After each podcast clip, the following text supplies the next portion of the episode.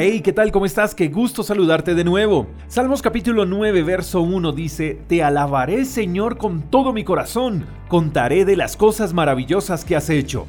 Todo lo que hace el Señor por cada uno de nosotros debe ser motivo para alabarle y para agradecerle.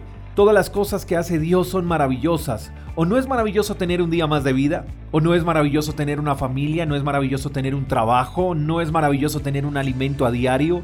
¿No es maravilloso tener hijos? ¿No es maravilloso tener una casa, un carro? ¿No es maravilloso ser parte de una iglesia?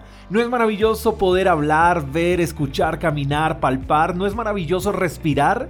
Todo lo que Dios hace es maravilloso y no podemos callar ninguna de sus maravillas.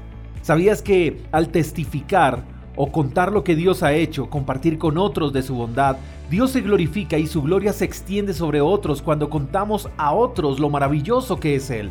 Cuando seamos detallistas con cada una de las cosas que Dios hace a diario por nosotros, nuestro corazón será más agradecido y producirá alabanza constante, porque en ocasiones vemos cada una de las bendiciones de Dios como algo normal. Nuestra vida monótona nos hace creer que el tener vida es normal, que respirar es normal, que tener una familia es normal, y se nos olvida que todas esas cosas buenas provienen de Dios y que es por su infinita gracia y misericordia que las recibimos a diario.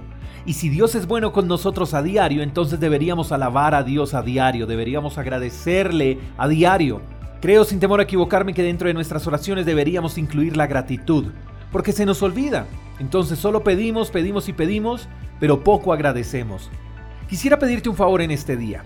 Deja lo que estás haciendo por unos segundos, cierra tus ojos y medita por unos segundos en todo lo bueno que has recibido de Dios. De seguro, esas cosas buenas son mayores a las cosas que quizás no has recibido de parte de Él. Y te invito que ahí donde estás, con tus ojos cerrados, puedas agradecer por lo que tienes. Ahí con los ojos cerrados expresa lo mismo que el salmista expresó. Te alabaré, oh Señor, con todo mi corazón.